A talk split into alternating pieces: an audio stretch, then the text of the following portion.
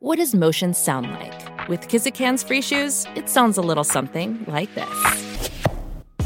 Experience the magic of motion. Get a free pair of socks with your first order at kizik.com/socks.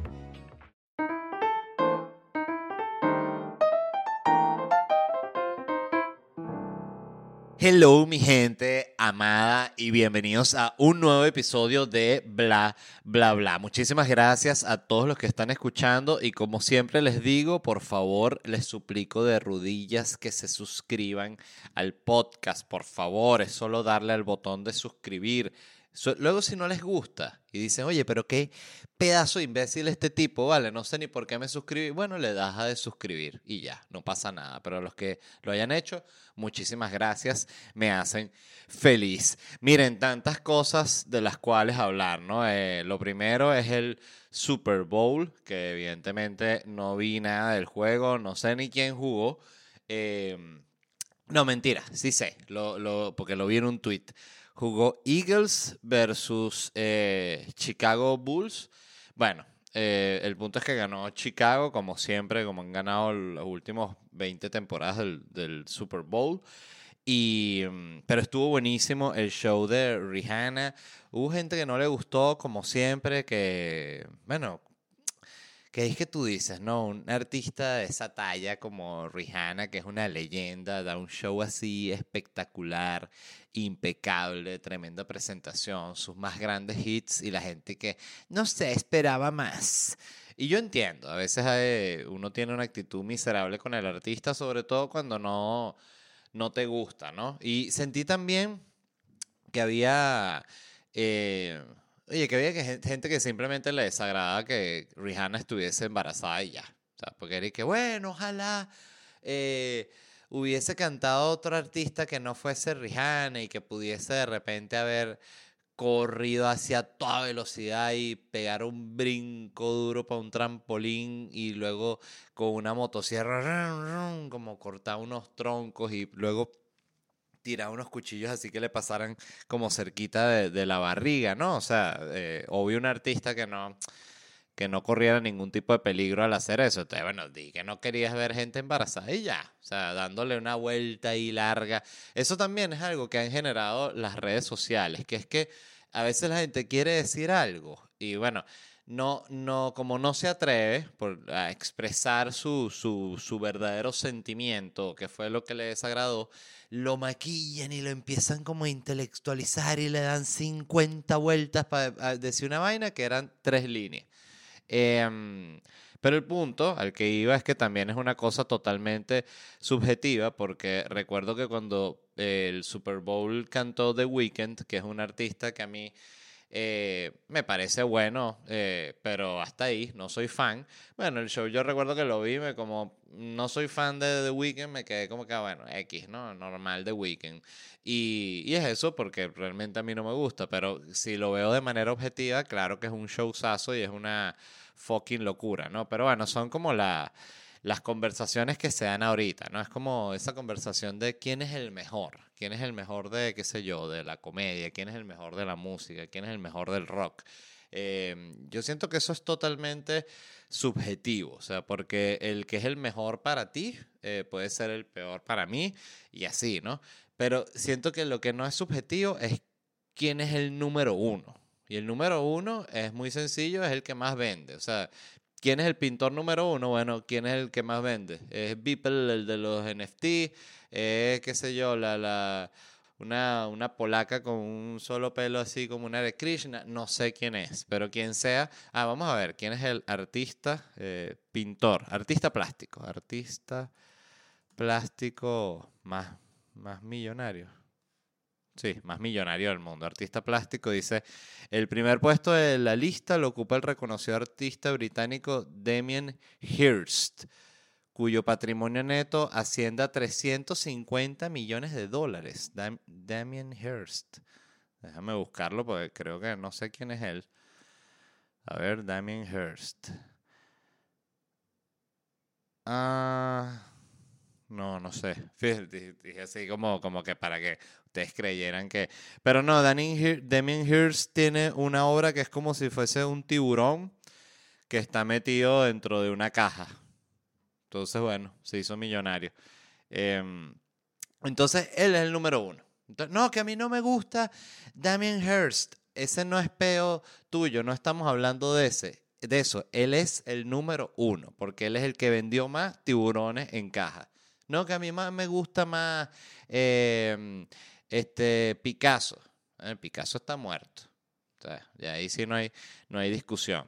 Este, mm, entonces, bueno, son, son eh, cosas de opiniones, ¿no? Era lo que les iba a decir. Eh, a mí sí me encantó el show, yo siento mucha admiración por Rihanna, me parece que es talentosísima, que es hermosa, eh, es de Barbados, o sea, una mujer que es multimillonaria, de verdad. Rihanna creo que es la mujer más millonaria de, no del mundo, pero casi. Rihanna Network, Net Worth. Mira, Rihanna tiene 1.4 mil millones de dólares. 1.400 millones de dólares. 1.4 mil. O sea, yo, ¿quién me enseñó a leer? O sea, si hay alguna de mis profesoras de primaria escuchando el podcast, vergüenza les debería dar. 1.4 millones, miles de millones de dólares. Qué locura, vale. Tiene más plata que Jay-Z pero no más que Kim Kardashian. ¿Ves? Kim Kardashian tiene 1.700 millones. Kim Kardashian 1.400, digo, eh, Rihanna 1.400, Kim Kardashian 1.700. ¡Wow! Qué locura, vale.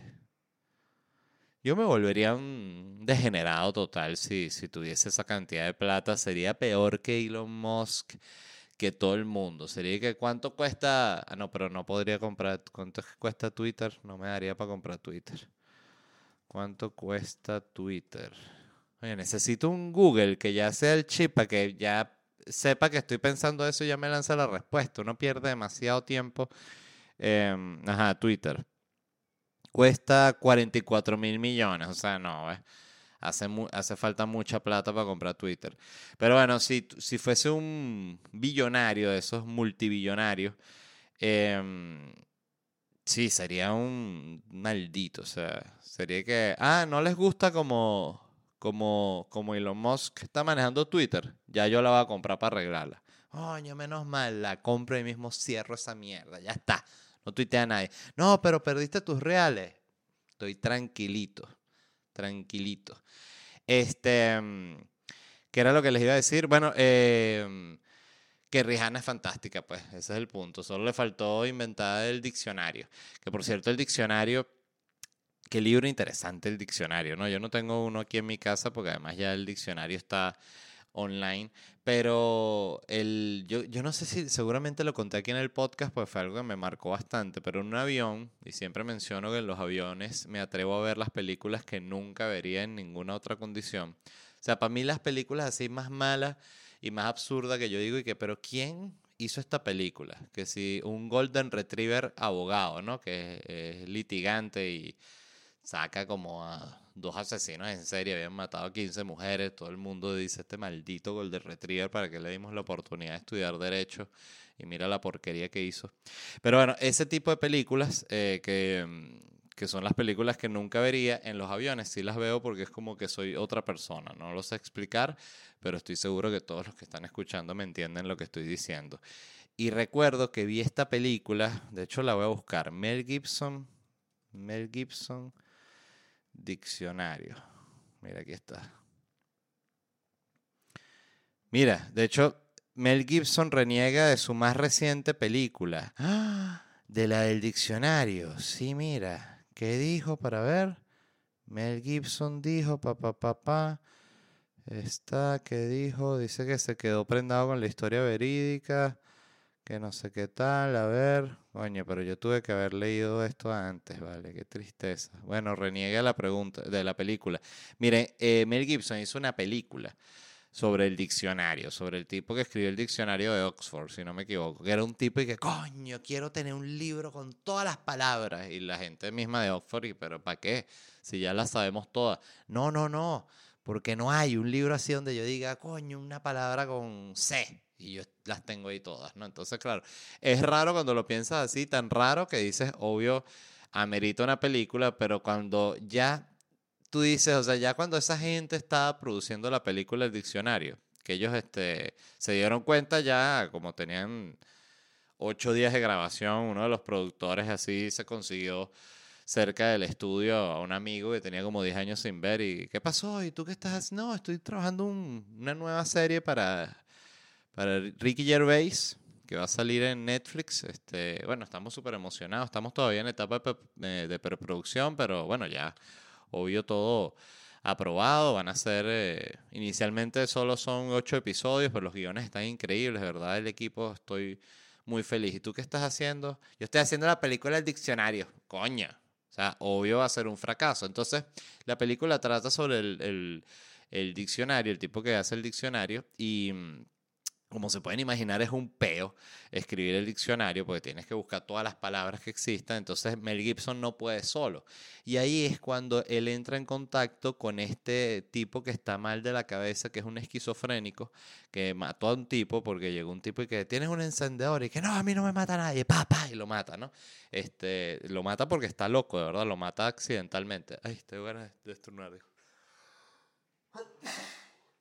bueno, eh, gracias a los que dijeron salud. El, tipo que, este loco, eh, no saben qué hacer en el manicomio con él, ¿no? Eh, porque jode mucho, está muy loco. Está más loco que todos los otros locos. Entonces, no sé cómo sale, como que monta en un periódico, estamos buscando, no joda, alguien que esté más loco que el coño para que busque todas las palabras. Y ahí dicen, esto es para ti, papá.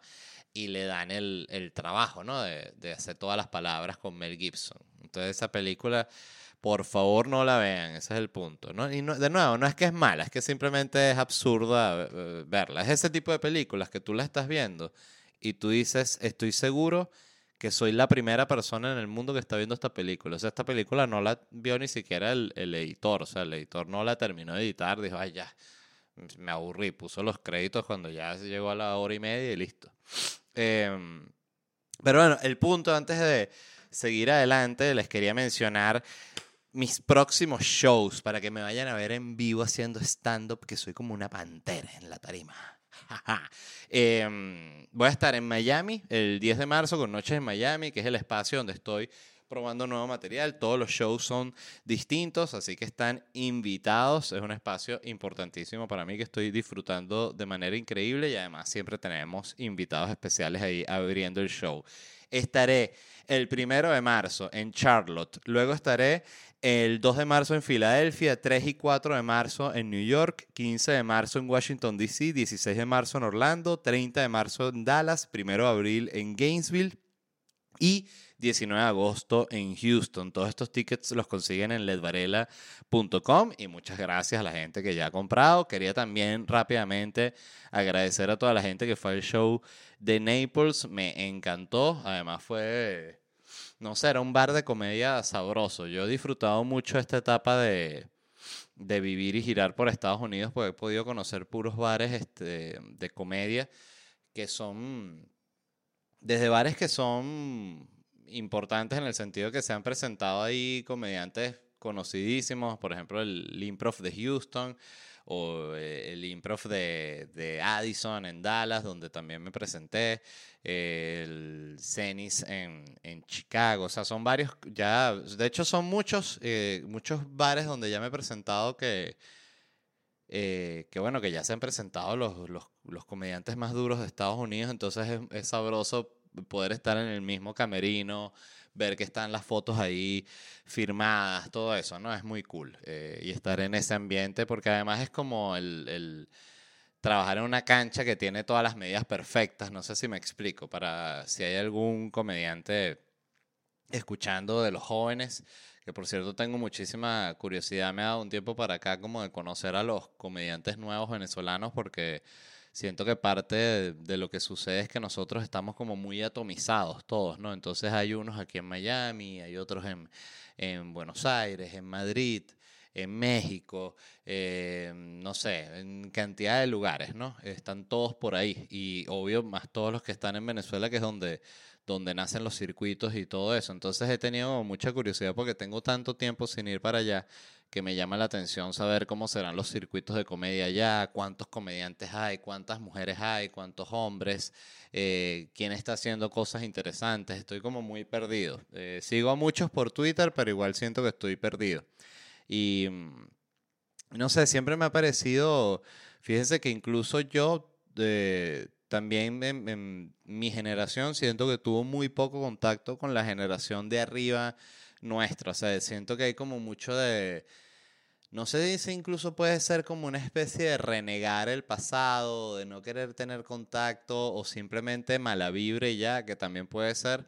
Pero yo conozco, o sea, conozco a muchos comediantes, pues, pero tengo muy poco contacto con los de la generación siguiente a la mía, este, con ninguno. O sea, mantengo eh, contacto solo con Chatén y con, y, iba a decir Emilio, pero no tengo contacto con Emilio, pero es una persona con la que he tenido un, contacto amigable y con muchísimo respeto y lo aprecio y lo, lo, admiro mucho como comediante, ¿sabes? Este, pero es eso, es como que no hay contacto entre las generaciones y es algo que me parece que está mal y que, y que, y que me preocupa, pues. No sé por qué lo estoy hablando, pero simplemente me vino a la cabeza.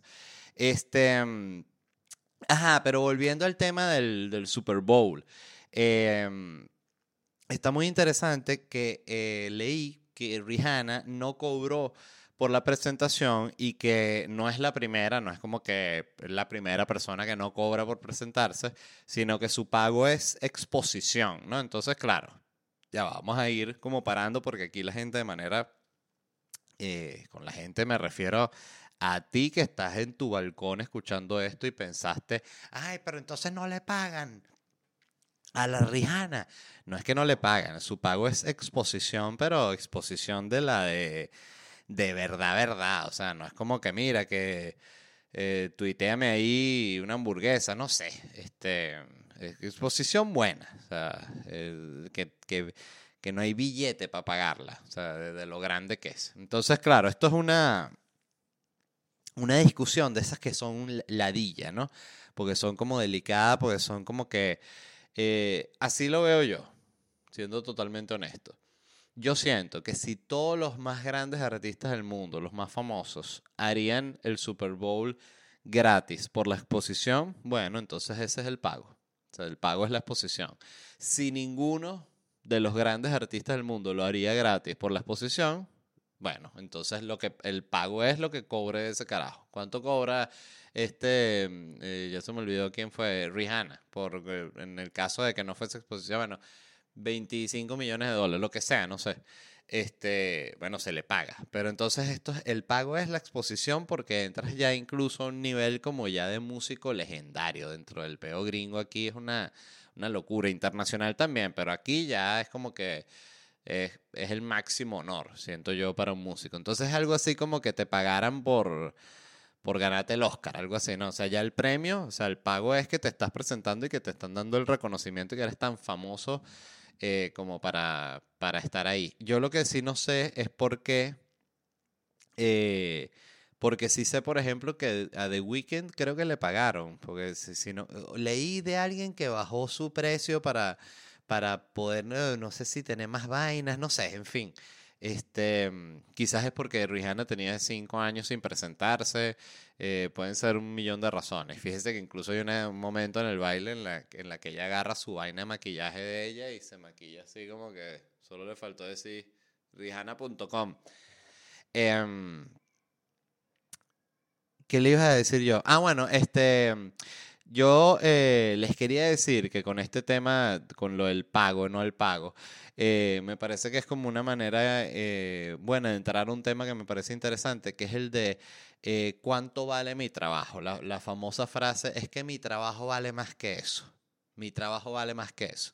Y es como esas frases que nosotros vivimos en un sistema que muchas veces es injusto porque cada quien está viendo como por sí mismo y cuando estás como en la base de la pirámide es como muy difícil salir adelante. Este, entonces uno siempre está, eh, cuando no está contento con, su, con, con, lo que uno gana, que además eso eh, siento que no tiene absolutamente nada que ver con lo que gana eh, la persona. O sea, siento que eh, hay gente que gana muchísimo dinero que no se siente satisfecha porque conoce. Eh, eso es una vaina siempre automática. O sea, porque uno piensa, verga, el que tiene 10 millones de dólares tiene la vida resuelta. Ya ese no. Y no, o sea, el que tiene 10 millones conoce a uno que tiene 180, entonces vive envenenado porque él no tiene 180. Y si yo tuviese 180, yo podría tener la casa que cuesta 40 y no esta casa de mierda de 5 millones. Entonces es todo un un, veneno eterno hasta que la persona se muere, ¿no?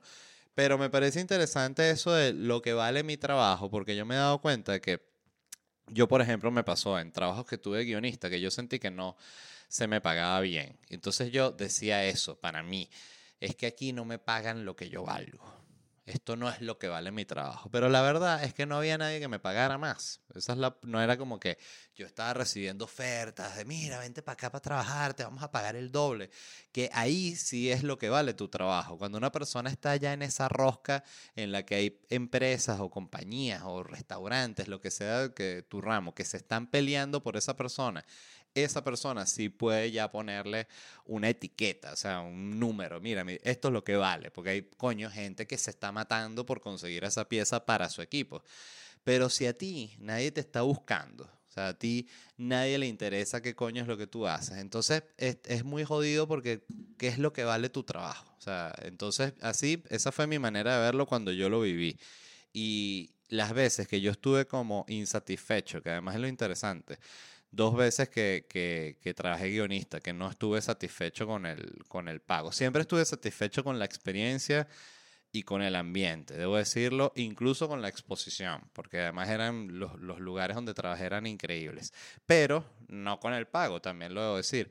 Em, las dos veces que estuve en esa situación, eh, yo nunca fue como que esto no es lo que vale mi trabajo y ahí fue como que me dijeron, sí, es verdad, tienes razón, toma tres veces más. No, o sea, me dijeron, mira, esto es lo que pagamos aquí y de verdad nos encanta tu trabajo, pero si no estás conforme, vete para la mierda, que es lo que le pasa a todo el mundo.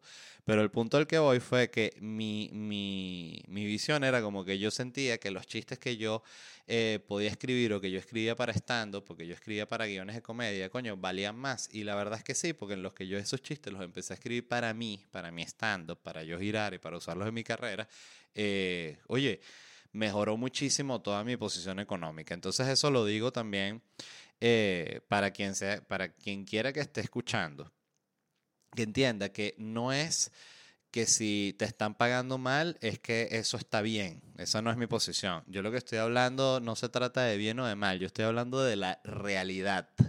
Y la realidad es esa. O sea, que si tú estás insatisfecho con lo que tú ganas. Si tú estás insatisfecho con tu trabajo, eres tú quien tiene que hacer algo. Nadie te va a venir a resolver el peo. O sea, y otra cosa que también la pienso mucho, aprovecho para decirla, es que las vainas hay que hacerlas ya. O sea, las decisiones hay que tomarlas ya. Sobre todo a nivel laboral y de carrera, siento que hay que tomarlas ya porque mm, porque no vas a tener otra vida para hacer lo que a ti te gusta. O sea, yo he conocido muchas personas en mi vida que me parecía que tenían la energía y la, la el, el, el, amor por la vida como para resaltar en cualquier trabajo que se propusieran, pero simplemente no habían descubierto, coño, algo que les gustara de verdad. Entonces es como, eh, y si algo les gustaba también, no, no, se, no se terminan de atrever. A, hay que eh, lanzarse y cagarla y fracasar de verdad, este, porque eso te, te, te motiva. Incluso cuando tú eh, eh, te armas todo un proyecto, y eso es una realidad, y al final lanzas tu proyecto y el proyecto fracasa, esa sensación de fracaso es mucho más reconfortante que la sensación a no haber lanzado un coño. Totalmente. Entonces, este, bueno, nada, me puse motivador, pero bueno, es lo que sentí.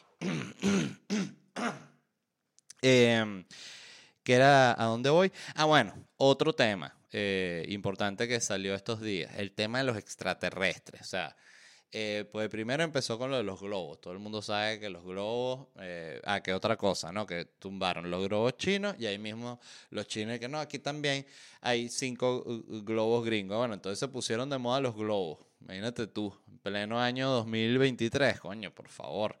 Pero ¿qué pasó? Salió el otro día un objeto octagonal, tenía forma octagonal y tenía como unas cuerdas que le colgaban, ¿no? Eh, leí también que no, no tenía como que el movimiento no era como que tuviese motor, sino como que lo llevaba el viento. Yo creo que podía ser como un papagayo gigante, pero bueno, simplemente eh, mandaron un F-16 y tumbaron esa vaina, ¿no? Pues no vaya a ser un extraterrestre. Entonces, ¿qué pasó? Eh, había gente que decía que era un ovni, ¿no? Un UFO. Pero, pero claro, la reacción fue como que, bueno, pero ¿cómo hace un ovni si lo tumbó un pedazo de avión humano? ¿Sabes? Que bueno, primero no sabemos qué tan buenos son los aviones. Capaz los aviones humanos son buenísimos y esos bichos viajan, lograron descubrir una manera de ir súper rápido, pero los objetos de ellos son primitivos. No sé si me explico. La otra que creo que pudiese ser es que estos extraterrestres, su naturaleza es demasiado amigable. O sea, ellos nunca matan, ellos no roban, ellos no joden, ellos no son violentos, nada de eso está en su seteo natural. Entonces, claro, ellos cuando diseñan sus naves son como de caramelo y de, algodón de azúcar porque es como que todos quieren que ellos que sea bonito. Ellos no están pensando en lanzar un misil y nada.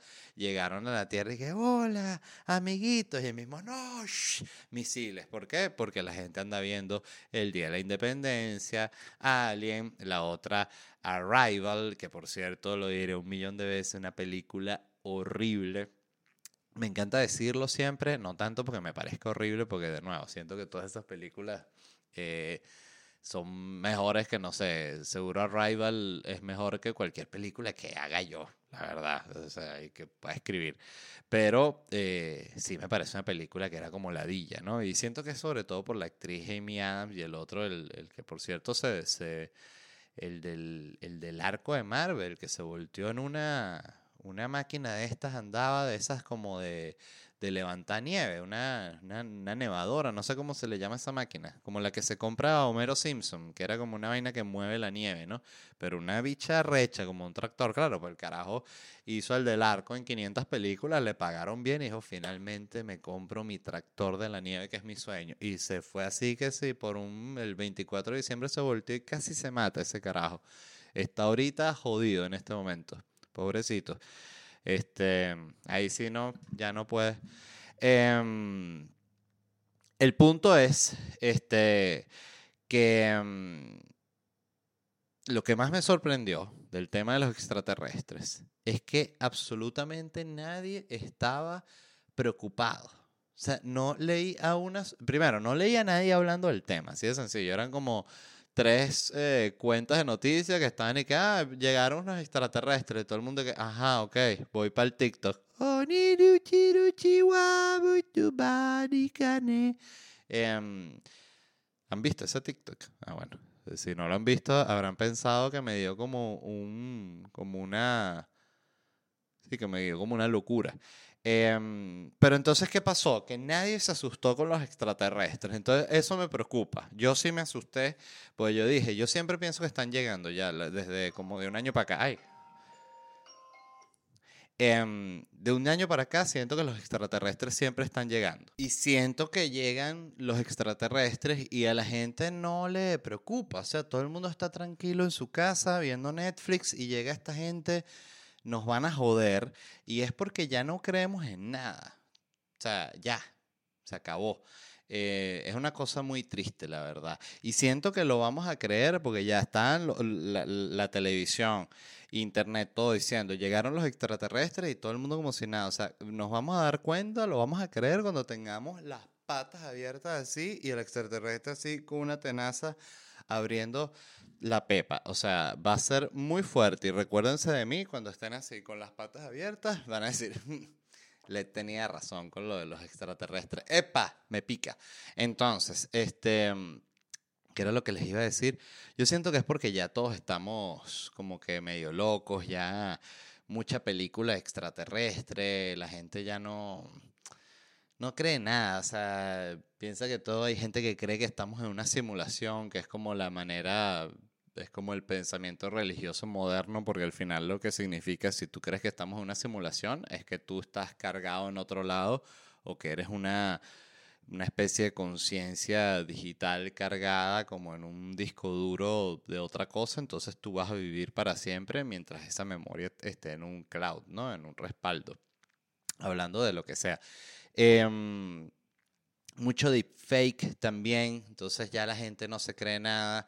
Eh, salió un video en, que lo vi en Twitter de Leonardo DiCaprio cuando fue a hablar a la, a la, a la ONU, o sea, a la Organización de las Naciones Unidas, eh, que mm, dio un discurso y ponen el discurso de Leonardo DiCaprio y le van cambiando la voz como si fuese la voz de Joe Rogan, como si fuese la voz de Steve Jobs, como si fuese la voz de Kim Kardashian.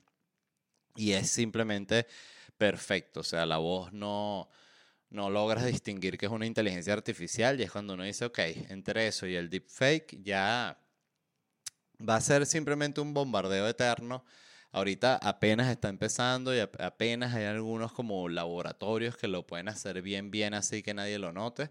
Pero eso en cuestión de dos años ya va a ser, cualquiera lo va a poder hacer y cualquiera va a poder poner así tal cual como si fuese el set de Joe Rogan y con la inteligencia artificial ponerlo a decir cualquier locura, cualquier nada como ya lo están haciendo, pero ahorita lo tiene que hacer una gente que tenga medio, medio un conocimiento tecnológico, ¿no? Ahorita en un futuro lo va a poder hacer cualquiera. Y bueno, la verdad es una, es una locura. Al, igual que las series, todo lo hace la inteligencia artificial. Esa es la pura verdad. Eh, el otro estaba viendo una serie, ¿no? Y estaba viendo a los actores todos maquillados y con pelucas. Y estaba pensando, también muy pronto todo el trabajo de los maquilladores y esa gente se va a ir para la mierda porque en postproducción le van a poder poner un filtro así que ya graban todo normal y que, bueno, ponle filtro de la época de Napoleón. Entonces, pum, ya le pone a la persona un vestido y los ojos, el maquillaje, todo con filtros. Es demasiado sencillo cuando exista la tecnología. Ahorita está en medio en pañales pero ya pronto va a ser como si nada. Em, otra cosa que quería hablar, eh, que me parece también un tema que es interesante, porque el otro día eh, mi amigo Santiago Flores Meyer le puso un tweet que como que decía algo así como que ya lo woke pasó de moda o se está yendo o se está suavizando, no sé exactamente qué puso, pero me dejó pensando en el tema porque sí es verdad. Fíjense que todo el tema eh, woke o políticamente correcto, que mm, por cierto, él, estaba escuchando el otro día el, el podcast de Briseño y hablaba al respecto, me pareció muy interesante y quería aprovechar mi podcast para recomendar el de él y que también, no sé si lo mencioné en su momento, pero lo fui a ver a su show en eh, cuando se presentó aquí en el Miami Improv, otro improv eh, también donde me he presentado eh, y estuvo increíble el show. Pero el punto es que eh, al que quería ir es que, claro, todo esto woke, que, que, de nuevo al, inicio tenía una intención totalmente positiva, pero siempre son los más extremistas los que cagan la vaina, ¿no? Como siempre. Em, muchos sintieron, comediantes, yo también, yo no sentí, fíjense que que fuese a tener un efecto como que, a ver, o capaz me estoy contradiciendo, pero no, no, no sentí que fuese a tener un efecto en mí. Vamos a explicar. O sea, yo siempre pensé, cuando vi que la cosa se estaba intensificando, dije como que tú tienes que seguir hablando como tú hablas y no pegate a esta moda, porque yo sí vi que habían comediantes como medio ¿sabes? Dando como medio un volantazo así, como haciéndose como políticamente correcto. Y la verdad es que eso no, no, no quiero caer en el, en el, en el discurso de... Sí, siento que los comediantes que son políticamente correctos tienen una posibilidad de triunfar muy, muy baja. O sea, tienes que ser realmente un comediante de estos muy familiares y ser un comediante familiar también es súper peludo. Entonces es elegir un camino, el más difícil de los caminos, la verdad. Pero el punto es que se pensaba hace unos años, y no estoy seguro si yo pensaba así, la, verdad es que no recuerdo, que todo esto de lo políticamente correcto iba a tener un efecto negativo en la comedia, desde el sentido de vista eh, a nivel de discurso, o sea, que la gente se iba a atrever a, decir menos cosas y que, y que la gente este, también iba a ver como un castigo en la taquilla. O sea, si tú eras un comediante que estaba hablando temas de los cuales no se tenían que hablar, la gente le iba a dar pena o se iba a sentir en conflicto de ir a tu show. Y la verdad es que ha pasado, siento yo, todo lo contrario. Y esto lo estoy diciendo después de años de que empezó esto como a, terminar de, explotar. Yo siento que el tema de lo políticamente correcto fue como que ahora ¿En qué año habrá empezado duro así en el Internet? ¿Habrá sido que como en el 2014, por ahí? No sé, no, no, no, estoy, no estoy seguro, no lo recuerdo. Pero el punto es que, aunque sea en mi caso, yo he sentido que la audiencia está más hambrienta de que uno diga más locuras. Lo digo así abiertamente. O sea, cuando he dicho los chistes que yo considero que son más fuertes, que a veces los digo en un bar, justamente aprovechando que estoy en un bar, que estoy en una situación de aquí estamos en un show de comedia. Esto no es una vaina que diría en televisión. Em, y creo que así debe ser el stand-up. Y he notado que es cuando tengo la mejor reacción. Y lo he visto también viendo shows de otros comediantes. O sea, siento que los comediantes que hacen la comedia más... Eh, lo que llaman humor negro, que a mí siempre me es un término que, eh, a pesar de que es el, que recibo yo, siempre ha sido un término que me da ladilla, la verdad, pues siento que la comedia es comedia.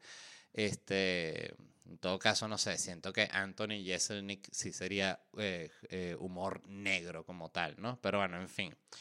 Este, el punto es que yo siento que todo esto ha sido bueno para la comedia. O sea, no, porque primero ha hecho algo buenísimo que es que ha, terminado de limpiar el discurso de, y, la, y, los chistes de cantidad de taras viejas que quedaban. Eh, estoy hablando de racismo, sobre todo racismo y discriminación, que si son reales, este, que son vainas que están mal. Eh, y mm, sin embargo se pueden hacer chistes sobre eso. Siempre he pensado como filosofía que se pueden hacer chistes sobre absolutamente todo si tú crees que no se puede hacer chistes sobre algo, es que tú no te atreves a hacer chistes sobre ese algo. No es que no se puede. Así de sencillo. Y si tu chiste tú te lo lanzas y es una mierda, bueno, te cancelarán. Si es bueno, te cancelará alguien porque siempre te va a cancelar alguien, pero al final la gente va a entender que es un buen chiste y vas a sobrevivir. No es así siempre como funciona. Pero quería mencionarlo porque me parecía una cosa bien interesante como algo que se pensaba que iba a tener un efecto negativo ha tenido un efecto positivo por completo. O sea, siento que, siento que la comedia ahorita está más interesante que nunca y siento que está en su mejor momento. Hay demasiada comedia y eh, lo de los podcasts ha sido buenísimo para la comedia. Eh, el otro día estaba pensando que interesante como siempre hay, ahorita el, el podcast es un formato más nuevo, pero hay muy buenos podcasts de comedia, hay muy buenos stand-up siempre, siempre hay buen stand-up. Y siempre hay buenas series de comedia. Lo que casi siempre es una mierda son las películas de comedia. Es difícil conseguir una buena película de comedia. Yo no... Ahorita, no sé, creo que tengo tiempo sin ver alguna. No, no, no recuerdo si película de comedia. Series hay muy buenas. El otro día, por cierto, vi un par de episodios de Documentary Now por cierto, recomendadísima, está en Netflix, aunque sea aquí en Estados Unidos. Em, y esta serie que es parodia de documentales, ¿no? Y eh, vi un episodio que ya había visto, que es el que es parodia de, de Chef Table, y vi uno que es parodia de esta artista que ahorita no recuerdo el nombre, que, que, es esta mujer que se vistió de rojo y se sentó así, entonces cada persona de la audiencia se sentaba frente a ella, es como una artista de performance espectacular el episodio. O sea, ese tenía tiempo eh, sin reírme así a carcajadas. Por cierto, después les voy a dar otra, un par de recomendaciones más que tengo ahí. Em, y con ese tema, también de que venía hablando, tiene medio que ver con esto porque es como esa, la, la lucha como ideológica que existe, ¿no? Eh, porque uno que hay en este artículo que decía, el comunismo es un sistema bueno, la controvertida respuesta de ChatGPT. Claro, ChatGPT estuve hablando en el episodio anterior, voy a hablar en este también y es muy probable que hable en el que viene. Así que ChatGPT es el nuevo Japón del podcast, mi gente. Este, pruébenlo de verdad, está muy interesante. Además les puedes hablar en cualquier idioma, así que no hay ningún tipo de, de limitación en ese sentido. Eh, entonces esto fue una página, ¿no? Que le preguntó al chat GPT, la siguiente pregunta. Le puso, ¿es el comunismo, el comunismo un sistema bueno? Y la respuesta fue, como sistema de inteligencia artificial no tengo opiniones o creencias personales. No es mi rol determinar si el comunismo es bueno o malo. O sea, yo soy una computadora, hijo. El comunismo es un sistema ideológico y económico complejo que se ha implementado en varias formas a través de la historia, con varios grados de éxito y fracaso. Okay. Entonces después le preguntan, ahora vamos con otra pregunta básica, ¿es el fascismo un sistema bueno? Y la respuesta es tajante y clara, dice, no, el fascismo es considerado, no es considerado una ideología buena, el fascismo es un sistema autoritario de extrema derecha que aboga por un sistema centralizado con un líder dictador. Este... Ok, entonces, ¿qué, qué, qué pasa? Yo vi este artículo y pensé, coño, estas cosas están cambiando todo el tiempo, ¿no? Déjame, déjame ir a ChatGPT y hacerle de nuevo la pregunta a ver qué me responde. Y así tal cual fue. Le pregunté y tuvo una respuesta eh, muy parecida, ¿no? Yo le puse, ¿es el comunismo bueno? Y me respondió. La respuesta a esa pregunta es compleja y depende de a quién se le pregunte. O sea, ¿qué? O sea, el comunismo es un sistema político económico que busca la igualdad social y económica a través de la propiedad común de los medios de producción y la abolición de la, de la propiedad privada. En teoría, el comunismo promueve la eliminación de las desigualdades sociales y económicas y el bienestar de toda la sociedad. Sin embargo, en la práctica, los países que han implementado el comunismo han tenido diferentes resultados. Algunos han logrado avances significativos en términos de igualdad social, igualdad social y reducción de la pobreza, mientras que otros han experimentado violaciones de los derechos humanos, falta de libertad política y restricciones a la libertad de expresión. En resumen, la opinión sobre el comunismo depende de la experiencia y perspectiva de cada persona. Dice la computadora esta, ¿no? Entonces yo le puse, ¿no? Como para saber. ¿Podrías darme ejemplos de esos avances significativos en términos de igualdad social y reducción de la pobreza? Vieron que le pregunté sin ninguna tirita y que, a ver, ¿y cuáles serán esos logros que tú tanto mencionas? No, normal. Y me puso, por supuesto, aquí te menciono algunos ejemplos de países que han implementado políticas comunistas y han logrado avances significativos en términos de igualdad social y reducción de la pobreza. Número uno, Cuba. El sistema comunista en Cuba ha logrado reducir significativamente la tasa de pobreza, la tasa de mortalidad infantil, la tasa de analfabetismo y ha brindado acceso gratuito a la educación y la atención médica para todos los ciudadanos. Dos, China. A pesar de la crítica que se hace al sistema político de China, es indudable que ha logrado reducir significativamente la pobreza. Según el Banco Mundial, China ha sacado de la pobreza extrema más de 850 millones de personas desde que comenzó su programa de reformas económicas a finales de los años 70. Todos los años, lo que pasó anterior no, no cuenta aquí. Corea del Norte. Aunque el régimen de Corea del Norte ha sido criticado por sus violaciones a los derechos humanos, ha logrado proporcionar educación y atención médica gratuita para todos sus ciudadanos, así como acceso a alimentos, y vivienda. O sea, hablar con la inteligencia artificial es como hablar con Bernie Sanders o como con cualquier ñangara, chairo, como lo quieras llamar, clásico. Clásico, clásico, porque cuando tus ejemplos son cómo la, la, en Cuba se ha reducido la pobreza, el analfabetismo, o sea, lo, lo de la famosa la educación y la, la, atención médica a todos los ciudadanos, que ya se, creo que se sabe hace tiempo que, que es un, un, mito. Este, y, y, bueno, y poner a Corea del Norte ejemplo de nada sí me pareció una locura. O sea, ya, eh, porque bueno, Cuba es una dictadura, China es una dictadura, pero Corea del Norte es como una super dictadura, ¿no? Es como ya la lo peor de, Corea, lo Corea del Norte es lo peor de lo peor, ¿no? O sea, no, no, no los coreanos, siempre es importante hacerlo, sino el gobierno. Em, entonces, bueno, ajá, después uno le dice, ¿no? Yo le pregunté lo mismo que en el artículo. ¿Es el fascismo bueno? Quiero aquí aclarar que el fascismo es una mierda. Justamente de, lo que trata esto es de, de, coño, de pedir que este tipo de inteligencia artificial sea eh, neutral y que sea balanceado, o sea, que denuncie las matanzas del comunismo y denuncie las, las matanzas del fascismo por igual, o sea, que no tenga este, este sesgo tan, tan fuerte, ¿no? Entonces, ¿es el fascismo bueno? No. El fascismo no es considerado bueno por la gran mayoría de las personas. El fascismo es una ideología política que surgió en Europa, que eso además sí es mentira, porque el comunismo es considerado bueno por un gentío y el fascismo también. Esa es la pura verdad. Hay gente que está en los extremos y, es, y esa gente que está en los extremos yo siento que cualquier día pueden cambiar de una posición a otra porque al final lo que son son unos locos de mierda. este, mm, son ese tipo de personas que lo que quieren es imponer su visión a los otros eh, a la fuerza. O sea, y eso ahí no tiene absolutamente nada que ver con derecha y con izquierda, tiene que ver con autoritarismo. Por eso uno siempre siento que tiene que estar en contra es del autoritarismo, porque hay tendencias políticas, pero mientras esas tendencias respeten el orden democrático, bueno, está haciendo lo que tiene que hacer. Te puede no gustar una vaina u otra, pero sea de izquierda o de derecha, pero es el peo autoritario cuando ya entra y ya no, me quedé aquí para siempre, ¿no? Que es cuando uno dice el coño de tu madre. Este, y dice, eh, el, no, el fascismo no es considerado bueno por la gran mayoría de las personas. El fascismo es una ideología política que surgió en Europa en la primera mitad del siglo XX y se caracteriza por la exaltación de la nación y el líder, el rechazo a la democracia y la tolerancia hacia la violencia y la represión, todas cosas que tiene el comunismo igualito. Los regímenes fascistas se han caracterizado por la opresión de las minorías, la persecución de oponentes políticos, la violación de los derechos humanos y la censura a la libertad de expresión, cosas que el comunismo no hace, aunque sea que no menciona aquí en, en, su respuesta, ¿no? Aunque, ¿qué era lo que decía?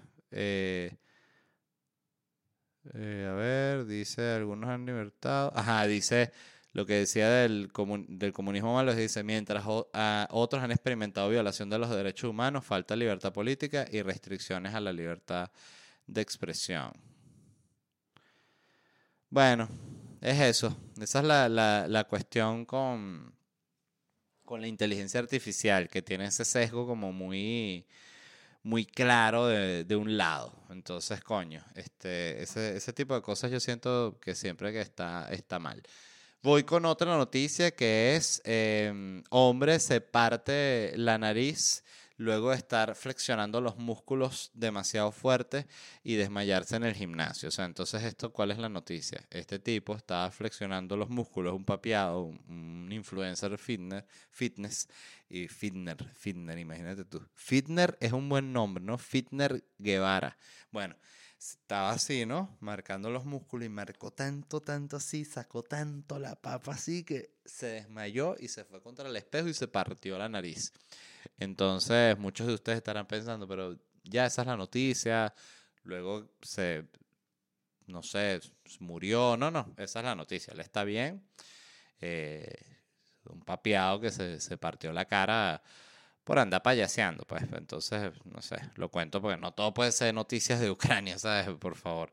Bueno, em, otra noticia eh, es relacionada a Elon Musk. Teníamos tiempo sin hablar de él. Y mm, esta me, me, me, pareció que valía la pena hablarla, porque lo que sucedió fue lo siguiente. Elon Musk estaba en el Super Bowl. Esto lo debía hablar con el Super Bowl, pero bueno, fíjense, ahorita que me doy cuenta. Eh, estaba en el Super Bowl y tuiteó estoy aquí en el Super Bowl, soy Elon Musk. Entonces, eh, su tweet tuvo 9.1 millones de visualizaciones, ¿no? ¿Qué pasó? Que Biden tuiteó él, una, él con la esposa, Biden, ¿no? Epa, también, viendo el Super Bowl, soy, soy Joe Biden. Y tuvo 30 millones de visualizaciones. Entonces, ¿qué pasó? Que Elon Musk se agarró una rechera y una rabieta porque dijo, ¿cómo es? Porque claro, Elon Musk ya lo ha dejado él claro, es el, máximo llorón de, de la historia. Em, entonces le dio una locura, porque dijo, ¿cómo es posible que este tipo tenga 30 millones de visualizaciones y yo solo tenga 9 milloncitos? Entonces, claro, aquí primero eh, hay, que, hay que hacer una aclaratoria y me sirve para entrar a un tema. Eh, para él sí es un fracaso tener un tweet que solo tenga 9 millones de visualizaciones porque son los números que él maneja. Y aquí les doy un ejemplo como más cercano para explicar lo que quiero explicar, que es cómo cada quien eh, mide el éxito en su escala, como con su propia regla, no con la de otro. ¿no? Eh, y este es el ejemplo. Mi video más exitoso en mi canal de YouTube, que el que se debería estar suscribiendo ya, eh, tiene 2 millones de views. Eso para mí es un tremendísimo logro. Yo nunca había llegado a una cifra así con un video. O sea, son 2 millones de personas que han dado clic para ver este especial que yo subí y es para mí un orgullo que uno de mis cuentos haya sido visto tantas veces, ¿no? Eh, porque también es como un reconocimiento para mí de mi propio esfuerzo, de mi empeño, de mi entrega, de mi compromiso. Y siempre voy a poder decir que tuve un video con 2 millones de views. ¿Copiado eso? Ok. En cambio, Mr. Beast, si tiene un, video con 2 millones de views, él se mata. Él pierde el rumbo por completo de su carrera, se empieza a cuestionar todo lo que ha hecho, se retira, entra en la depresión más potente de su vida eh, y no pasa un solo día de su existencia sin preguntarse qué hizo y en qué falló para ser un fracasado de ese nivel. Entonces, eh, mi mayor éxito es su mayor fracaso. Entonces, por eso siempre hay que, analizar los números así. Eh, para quien no sepa, además, MrBeast es un tipo que cada video que sube tiene 100 millones de views mínimo. O sea, esa es como la, la base de él, 100 millones. Entonces, claro, cuando tú estás en 100 millones, y de nuevo, volvemos a lo que estábamos hablando antes del dinero, tú estás en 100 millones y tú dices, claro, que 100 millones, él baja, a, vamos a hacer realista, él baja a 10 millones por video, que es que jode, y él se vuelve loco, de verdad. No entendería qué está sucediendo. Pero ajá, volviendo a Elon Musk, el tipo eh, fracasa con su tweet, tiene solo 9 millones de impresiones. Em, ¿Y qué hizo? Agarró, salió del juego, agarró un avión y se fue directo a las oficinas de Twitter en San Francisco y formó tremendo peo y puso a todos los ingenieros y esos programadores a trabajar en ese problema y lo que hicieron fue que le aplicaron, la solución fue aquí lo tengo, el medio seguro, esto fue el, plataformer, fue lo que, los que reportaron eso, puso a trabajar a decenas de ingenieros para que arreglasen de inmediato el problema. El medio asegura que la solución ha sido aplicar un factor multiplicador de mil a los tweets del dueño y jefe de la empresa, un algoritmo a su medida. Entonces, claro, él tiene un bonus. Eh, que por cierto, eso aquí, em, ah, otra cosa que hizo es que se mandó él mismo a desbloquear de la gente que lo tenía bloqueado. Entonces la gente que lo tiene bloqueado, ahorita lo tiene que bloquear de nuevo porque lo pueden ver. O sea, el carajo, de verdad, manejando esa vaina como, como una taguara. Este, que era lo que, lo que iba a decir. No, que me parece que es una buena idea, ya aquí viendo cómo está manejando la cosa para que para dársela, porque seguro le, siento que le gustaría Elon Musk que venda ese factor, que si tú pagas, qué sé yo, 15 dólares, bueno, tienes un potenciador de algoritmo de 15x. Pagas 30 dólares, 30x y así. Hasta que si 1000x, 1000 dólares. O sea, cada x, cada multiplicador es un dólar. Y ya. Entonces se leen más los más millonarios y listo. Y Elon Musk, eso es perfecto, es lo que yo digo. Bueno, ahí está. Eh, miren, les quería hacer un par de recomendaciones. La primera es una serie que se llama Hacks, que mm, trata de una comediante como una especie de John Rivers. Eh, siento que las referencias son varios comediantes como de la época de los 60, eh, que está ya como, es todavía famosa, tiene su show, su residencia, pero está como de salida y esta joven escritora de comedia que no encaja en ningún lado y la mandan para que trabaje con ella. Entonces la clásica de la señora mayor con la jovencita que chocan y tal. La serie es una exquisitez, está en HBO Max, se las recomiendo de verdad, pues está buenísima. Eh, y lo otro fue este libro que leí que se llama Cuando se caen las bolas, When, When the Balls Drop, de Brad Garrett, que es este tipo que pueden ver aquí, que es el que hacía de hermano de, de, Raymond en Everybody Love Raymond. No sé si recuerdan esa serie. Yo eh, recuerdo que la llegué a, a ver, pero no, no me gustaba mucho, no es mi estilo. Em, el libro está increíble, tiene un par de cuentos que me gustaron mucho. Eh, tiene uno de, tiene muchos cuentos de su, él es estando pero, viene del stand-up. Eh, pero tiene un cuento en particular que me encantó con Bill Cosby, en el cual a él le toca, eh, van a ir al programa de Johnny Carson y Bill Cosby y él están en Las Vegas y los dos van a a presentarse. Él se va a presentar y Bill Cosby está de, invitado en el programa, ¿no? Y él va a hacer stand-up, que hace cinco minuticos de stand-up. Les mandan el avión y este tipo, Bill Cosby, era su comediante favorito. Bill Cosby, el, violador. Este, era su comediante favorito en esa época, entonces claro, se siente como súper homenajeado de compartir la avioneta, de compartir con él, que va a abrir el show allá con el Carson, que todo el tema.